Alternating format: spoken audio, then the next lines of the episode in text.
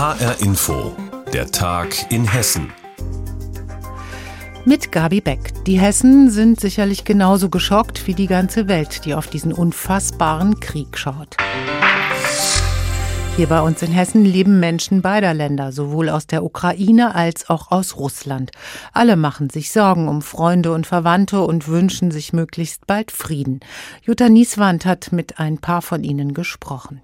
Die Ukrainerin Nadia Hermann bangt um ihre ganze Familie, denn ihre Mutter, ihre Schwester mit Mann und Kindern sowie ihre Tanten, Onkel und Cousinen, sie alle sind, zum Teil aus unterschiedlichen Richtungen, in die Karpaten geflüchtet. Zwölf Kilometer vor der ukrainisch-polnischen Grenze harren sie derzeit aus. Ich versuche, die seit Tagen zu überzeugen, dass sie weiterziehen müssen. Die haben Angst. Ähm, erstmal sehr lange Schlange an der Grenze, egal welche. Die sagen, es ist unmöglich, weil die Schlange ist über 40 Kilometer lang, äh, ob zu Fuß oder mit dem Auto, ist es nicht möglich. Die Leute stehen tagelang und da bewegt sich so gut wie gar nichts. Sie selbst ist mit Mann und Kind in Hanau zu Hause, würde ihre ukrainische Familie aber auch von der Grenze abholen, wenn die sie nur überqueren könnten. Nun sitzt sie in Hanau und wartet und hofft. Hier wohnt auch Jana Kosores aus Kremenchuk im Zentrum der Ukraine wo noch Vater, Bruder und Cousine leben. Russische Soldaten sind zwar noch nicht dort, erzählt sie, aber auch da herrscht Kriegszustand, so dass keiner ohne weiteres das Haus verlassen darf. Jetzt habe ich mit meinem Vater telefoniert und der hat geschimpft, weil da sind Flugzeuge durchgeflogen oder Helikopter. Die haben Angst, die rechnen jeden Moment eigentlich damit, weil Poltava wird ja schon bombardiert, das ist ja in der Nähe und alle sind in Alarmbereitschaft. Natürlich macht sie sich Sorgen um ihre Familie, genauso um ihre Schulfreundinnen in Kiew denn sie hat vor Jahren erst mit 13 die Ukraine mit ihrer Mutter verlassen. Am liebsten würde sie alle Verwandten und Freunde aus dem Land herausholen. Ludmila Gutfreund in Frankfurt hat als Russin auch Verwandte in der Ukraine. Ihr Sohn ist mit einer Ukrainerin verheiratet. Deren Eltern leben auf der Krim und waren gerade in Deutschland zu Besuch. Auf dem Heimweg sind sie in Kiew wegen des Krieges hängen geblieben. Da macht sie sich jetzt Sorgen, hätte sich auch eine friedliche Lösung des Konflikts im Donetsbecken gewünscht. Vor allem sehe ich da auch jetzt nicht, dass es irgendwie gut enden könnte. Ja, weil Hass, also ich meine, Gewalt schürt immer Gewalt und es geht dann immer so weiter, ja. Doch mit politischen Äußerungen hält sie sich lieber zurück, wie viele Russen derzeit in Deutschland. Vielfach erinnern sie nur gerne daran, dass der Krieg ja schon seit acht Jahren dauert und dass schon so viele Menschen gelitten hätten. So sieht es auch der Russe Gurosch Schafai, der ursprünglich aus Moskau stammt und seit 1980 in Deutschland lebt. Dieses Konflikt, das hat ja nicht erst gestern angefangen, das ist schon vor längerer Zeit und äh, wir verfolgen natürlich die Situation. Uns zerreißt es das Herz, muss man sagen. Ja. Er spricht von einem Krieg zwischen zwei Brudervölkern. Seine Mutter und sein Bruder leben in Russland und alle sind sehr besorgt, auch über die aktuellen Sanktionen und deren Folgen. Die Ukrainerin Nadia Hermann in Hanau beschäftigt vor allem, wie kann man Putin überhaupt noch stoppen? Putin ist krank, er will äh, seine Imperie wieder aufzubauen oder das, was verloren wurde durch Stalin, wieder alles aufzubauen. Dann würde er weitergehen, wenn er denkt, okay, es wird nichts passieren, ich würde weitergehen. Das ist zweiter Hitler, sorry. Mit denen ist nicht zu reden. Man kann nicht mit dem Mensch zu reden, der gekommen ist, um dich zu töten. Die Ukraine erscheint ihr vor diesem Hintergrund nur wie ein kleines Land zwischen den Fronten Ost und West. Verzweifelte Stimmung unter den in Hessen lebenden Ukrainern und Russen. Jutta Nieswand hat sie getroffen. Der Krieg in der Ukraine geht weiter. Die russischen Streitkräfte setzen ihre Angriffe fort. Um den russischen Staatschef Putin doch noch zum Einlenken zu bewegen, haben die westlichen Verbündeten neue Sanktionen beschlossen. Außerdem gibt es auch massive Einschränkungen im Flugverkehr. Ursula Mayer vom Frankfurter Flughafen. Der Ukraine-Krieg hat nicht nur Auswirkungen auf den Finanzsektor, sondern auch auf den Flugverkehr. Deutschland hat seinen Luftraum für russische Flieger gesperrt und auf der anderen Seite meidet die Fluggesellschaft Lufthansa wiederum den russischen Luftraum und strickt ihre Flugpläne um. Das betrifft die nächsten sieben Tage. Am Frankfurter Flughafen stranden deshalb vereinzelt Fluggäste, Geschäftsreisende und Urlauber wie diese Frau. Wir waren in Slowenien, um mit der Familie Ski zu fahren. Wir kommen aus Moskau. Eines Morgens wurden wir wach mit diesen verrückten Nachrichten. Wir waren sehr beschämt und verängstigt. Wir können es nicht glauben. Mehrere unserer Flüge wurden gestrichen. Wie die Familie nach Hause kommt, weiß sie noch nicht. Das Auswärtige Amt rät von Reisen Reisen nach Russland mittlerweile auch ab. Und wenn Reisende nach China, Japan oder Korea möchten, müssen sie teils große Umwege in Kauf nehmen. Gestrandete Passagiere in Frankfurt, nachdem der Luftraum über Deutschland für russische Flieger gesperrt worden ist. Ursula Mayer hat berichtet. Vor dem Einmarsch Putins in der Ukraine gab es hier und da Stimmen, die Putins politische Forderungen verstanden haben. Doch seit dem Überfall der russischen Armee auf die Ukraine sind diese Stimmen verstummt. Allerdings nicht in dem Messenger-Dienst Telegram. Dort finden sich in Gruppen, die der Querdenkerbewegung den Reichsbürgern oder Anhängern anderer Verschwörungserzählungen angehören, jede Menge Stimmen, die Putins Krieg befürworten. Manchmal sogar eine neue Weltordnung unter seiner Führung herbeisehnen. Volker Siefert hat sich dort für HR Info umgeschaut. Querdenker, Reichsbürger und andere Anhänger von Verschwörungsmythen organisieren sich bevorzugt in Telegram-Kanälen. Zu manchen hat jeder Zugang, sie können von außen eingesehen werden, andere sind geschlossen, hier kommen nur eingeladene Teilnehmer zu Wort. Hier wird gerne Tacheles geredet, klar, rhetorische Kante gezeigt. So wie ein Teilnehmer der internen Vernetzungsgruppe Hanau steht auf.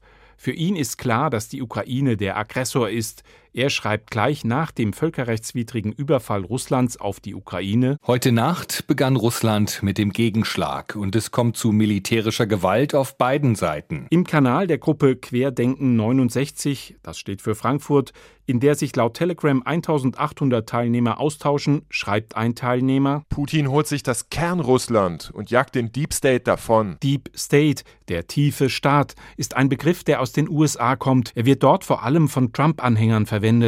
Er hat sich unter Menschen, die an die große Verschwörungsgeschichte glauben, als Synonym, als anderer Begriff eingebürgert für Vertreter von Politik, Medien und Wissenschaft, kurz für die Elite, die sie hinwegfegen wollen. Im Kampf gegen diesen angeblichen tiefen Staat ist zum Beispiel Alexander aus Gießen. Er betreibt den Kanal Frag uns doch. Er hat mehr als 130.000 Teilnehmer. Er glaubt an die Erzählung des QAnon, der angeblich die westlichen Eliten abschaffen soll. Für Alexander ist Putin der erwartete Befreier. Eins hat die letzte Nacht gezeigt, wir brauchen gar keine Angst zu haben, wenn äh, die russische Armee kommt, um uns zu befreien. Ganz im Gegenteil, wir haben Bilder gesehen heute Nacht und geht bitte in den Kanal Q Anonymous Germany, dort seht ihr Videos, dort seht ihr Bilder, wie Ukrainer, ukrainische Armeeangehörige, aber auch äh, ukrainische Bevölkerung feiert, dass das russische Militär endlich kommt und sie befreit. Doch es finden sich auch Stimmen in Querdenkerkanälen, die nicht von Putin begeistert sind. In einer Gruppe aus der Wetterau beschwert sich eine Teilnehmerin mit dem Namen Katja. Operation zur Entnazifizierung der Ukraine. Putin ist ähnlich wie unsere Regierung. Jeder, der ihm nicht passt, ist gleich ein Nazi. Aber auch das gibt es. Nachdenkliche Stimmen in der Querdenkerszene, die Putins Krieg kritisieren, auf Frieden hoffen, sich geschockt zeigen und nicht wissen, wie sie reagieren sollen. Offenbar wollen angesichts des Krieges auch nicht alle aus diesem Spektrum gegen die Corona-Maßnahmen weiter auf die Straße gehen. Fast trotzig heißt es in der Gruppe Limburg steht auf. Allen, die meinen, wir müssten uns in die Häuser verkriechen, weil in der Ukraine ein hässlicher, unnötiger und leider furchtbarer Konflikt ausgebrochen ist, sei gesagt, ihr seid Heuchler, sonst nichts. Für die Querdenker könnte der Krieg ein Wendepunkt sein, denn die erfundene Erzählung einer angeblichen Corona-Diktatur in Deutschland tritt angesichts realer Bomben auf Häuser, tote und fliehende Menschen in der Ukraine in den Hintergrund. Verschwörungstheorien auf Telegram Volker Siefert hat berichtet. Außer dem Krieg gab es heute noch andere Themen in Hessen. So hat das Landgericht in Limburg das Urteil zur Lkw-Attacke in Limburg bestätigt. Im Oktober 2019 war ein damals 33-jähriger Syrer mit einem gekaperten Lkw auf eine Reihe von Autos aufgefahren, die an einer Ampel gewartet hatten. 18 Menschen wurden verletzt. Das Landgericht hat den Mann in einem Revisionsprozess jetzt wieder zu neun Jahren Haft verurteilt, wegen versuchten Mordes. HR-Info-Reporter Benjamin Müller hat den Prozess verfolgt. Im Gespräch mit Simone von der Forst hat er uns gesagt, dass das Urteil heute nicht überraschend kam. Nein, also im Grunde wurde das schon so erwartet, dass dieses Urteil aus dem November 2020 nochmal bestätigt wird. Es wurde ja hauptsächlich zurückgegeben, um nochmal das Mordmerkmal der Heimtücke zu überprüfen. Das wurde vom Bundesgerichtshof gesagt, dass da nochmal genau drauf geschaut werden muss, dass das eventuell nicht ganz so stimmen könnte. Und das wurde eben jetzt gemacht. Und da ist aber eigentlich das rausgekommen, was erwartet wurde, dass es jetzt also nochmal bestätigt wurde, dieses Urteil von 2020. Was genau musste denn da jetzt eigentlich überprüft werden? Ja, also Heimtücke, das muss man sich so vorstellen, das ist ein Mordmerkmal, aber das ist so ein bisschen verteilt sozusagen, unterschachtelt. Also es geht da erstmal drum, sind die Opfer, konnten die das kommen sehen, diesen Angriff nenne ich es jetzt mal mit dem LKW. Und da ist ja eigentlich ganz deutlich, die standen in Fahrtrichtung an der Ampel, der LKW kam von hinten, das heißt, die waren wehrlos und konnten das nicht kommen sehen.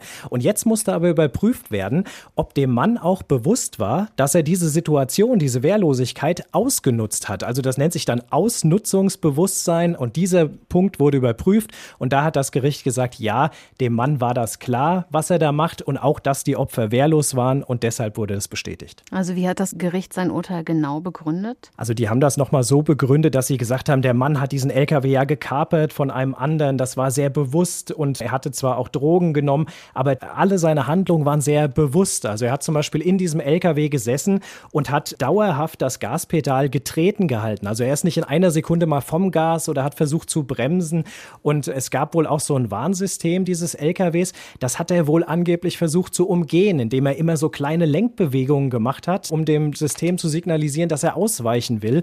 Und also das Gericht hat einfach zu viele Anhaltspunkte gesehen, dass das Ganze mit Absicht gemacht wurde, bewusst gemacht wurde und so dann auch die Bestätigung neun Jahre Haft, wie schon im vorherigen Urteil sagt Gerichtsreporter Benjamin Müller, neun Jahre Haft für Syrer wegen der Lkw-Attacke 2019 in Limburg, nun auch in der Revision bestätigt. Speditionen fällt es immer schwerer, Nachwuchs zu finden und die richtige Pensionierungswelle, die wird auch noch kommen. Rund ein Drittel der Lkw-Fahrer hierzulande ist 50 Jahre alt oder älter und schon jetzt fehlen Fahrer. Wer auf der Autobahn hinter einem Brummi herfährt, der kann schon mal auf der Lkw-Plane ein Jobangebot lesen. Spediteure auch in Hessen schlagen Alarm, nicht nur, weil sie immer wieder Aufträge ablehnen müssen, sondern auch, weil im schlimmsten Fall irgendwann Regale in Geschäften leer bleiben bleiben könnten, sagt Lars Hofmann. Christopher Schuldes steht neben einem leuchtend gelben LKW der Spedition Schuldes in Alsbach-Hähnlein in Südhessen. Zu seinem Leidwesen ist der LKW nicht unterwegs. Bei dem Fahrzeug ist einem Fahrer fest zugewiesen. Der Fahrer ist uns leider kurzfristig erkrankt und aufgrund der aktuellen Situation war es jetzt auch nicht möglich, das Fahrzeug kurzfristig neu zu besetzen. Die Spedition hat über 30 Lkw und fast 60 Beschäftigte. Nicht genug, sagt Christopher Schuldes. Und Aussicht auf Besserung gebe es kaum. Aus dem Stand könnten wir problemlos noch weitere fünf Fahrer beschäftigen, aber es ist einfach kein Personal aufzutreiben. Sagt Spediteur Christopher Schuldes. Eine Erfahrung, die auch Markus Gerhardt macht. Er ist seit Jahren Lkw-Fahrlehrer. Es werden immer weniger, komischerweise. Es ist schwer, junge Leute zu motivieren, Lkw-Fahrer zu werden. Das ist ein Drama, ja. Drama? Das bedeutet für Lkw-Fahrlehrer Markus Gerhardt, dass wir langsam aber sicher englische Verhältnisse bekommen. Dass irgendwann die Regale leer bleiben. Mit Grauen erinnert er sich an die Bilder aus Großbritannien. Der Brexit und Corona hatten dafür gesorgt, dass tausende osteuropäische Lkw-Fahrer nicht in Großbritannien arbeiten konnten. Supermärkte wurden nicht beliefert, an Tankstellen fehlte Sprit. Ein Szenario, das auch Dirk Engelhardt, Vorstandssprecher des Bundesverbandes Güterkraftverkehr, Logistik und Entsorgung, kurz BGL, auf Hessen und Deutschland zukommen sieht. Ich befürchte Versorgungsengpässe. Dirk Engelhardt sagt, insgesamt fehlen bundesweit 80.000 Lkw-Fahrer. In Hessen sind es auch mehrere tausend, die fehlen. Das heißt ganz konkret, wenn wir weiter so konsumieren wollen, wie wir es gewöhnt sind, im Supermarkt, in der Apotheke, online, müssen wir den Fahrermangel ganz dringend bekämpfen. Deshalb fordert Dirk Engelhardt eine bessere Bezahlung für Lkw-Fahrer. Das Image des Berufes müsse aufgebessert werden.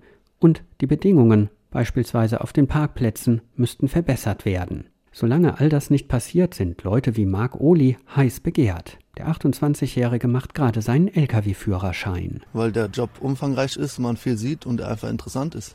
Im besten Fall Ende März müsste ich fertig sein, wenn alles gut läuft. Um einen Arbeitsplatz muss er sich dann keine Sorgen mehr machen. Lars Hofmann hat berichtet über den Mangel an Brummifahrern. Und das war der Tag in Hessen mit Gabi Beck. Mehr Infos aus Hessen immer auch auf hessenschau.de.